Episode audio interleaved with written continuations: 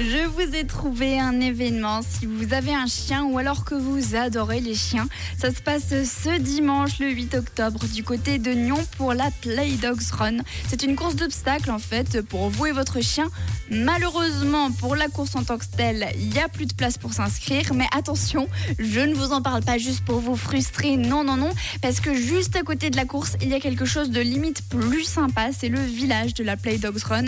Et autant vous dire qu'ils ont prévu du très très lourd pour les amoureux des chiens. Il y aura une piscine à boules pour amuser votre chien, des massages pour votre toutou, des mini parcours d'obstacles, une séance de toilettage en passant par la championne du monde de dog dancing.